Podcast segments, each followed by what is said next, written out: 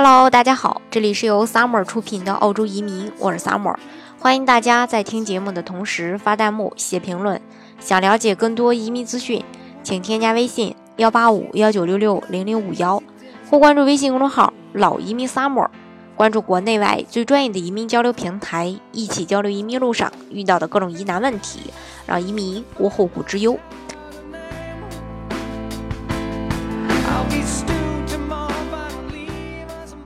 澳大利亚的雇主担保移民是澳洲政府为了解决当地劳动力市场人才的紧缺而设立的，允许澳洲企业向海外招收专业的技术人才来澳洲工作定居的一个移民类别。那目前呢，澳大利亚的雇主担保移民，呃，分为三个签证类别，一个是 TSS 签证，然后幺八六雇主担保移民，幺八七雇主担保移民。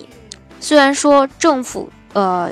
设置这个项目的初衷是好的，但是呢，这也让很多申请人不敢轻易的去做这个，呃，澳洲的雇主担保移民。那这到底是为什么呢？首先，这个签证类别参与的方式比较多，有雇主、有申请人、有中介，还有律师。它并不像技术移民一样，基本上就是申请人自己就能根据自己的一个条件做一个确定，甚至是这个 DIY 办理，最多就是加个中介就完事儿了。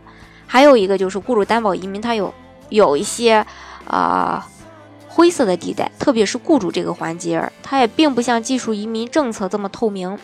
但是呢，呃，这个雇主担保移民，呃，如果是说对自身条件好、能做技术移民的人来说，它并不是一个最佳的选择。不过呢，现在独立技术移民筛选的分数越来越高，让很多申请人都达不到要求，选择雇主担保呢也是迫不得已。话又说回来了。把这个雇主担保移民吃透之后，做足了功课，其实真的没有什么好担心的。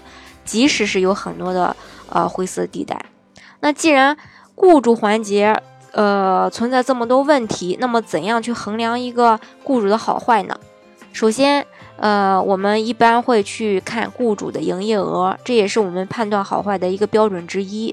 营业额越大的公司，规模可能就会也越大，然后获批率呢就会越高。其实这个还相对来说是成正比的。那大家可能会说，小的雇主是不是就一定不靠谱？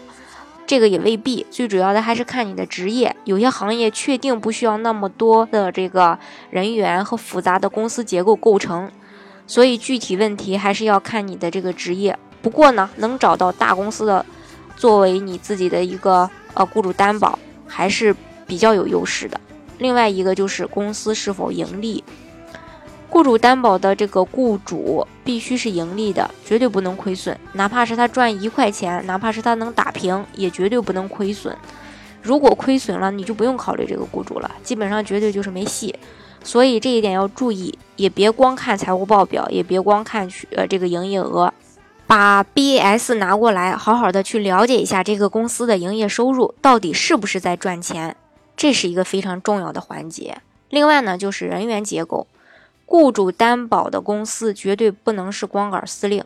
如果说这个雇主之前压根儿就没有别的雇员，没有已经持有澳洲绿卡或者是澳洲公民的人，这样的雇主也是有问题的，也有一定的风险。所以理想情况下，这个公司最少最少有一到两名当地呃身份的员工，这样才会比较好。另一个就是成立的时间，最好是成立满一年以上。如果新成立的公司直接就上雇主担保，那也是比较有风险的。移民呢，毕竟是大事儿，大家呢一定要谨慎、谨慎再谨慎。办理移民最重要的因素不是费用，不是周期，最重要的就是安全。决定雇主担保成败的要素有很多，比如刚才说到的雇主，比如申请人自己的这个背景、中介、律师的水平。但是，其中百分之八十的雇主担保移民失败的原因都集中在雇主，呃，雇主自身的身上。所以说，大家在办理的时候要清楚，呃，雇主的来龙去脉才比较好。好，今天的节目呢，就给大家分享到这里。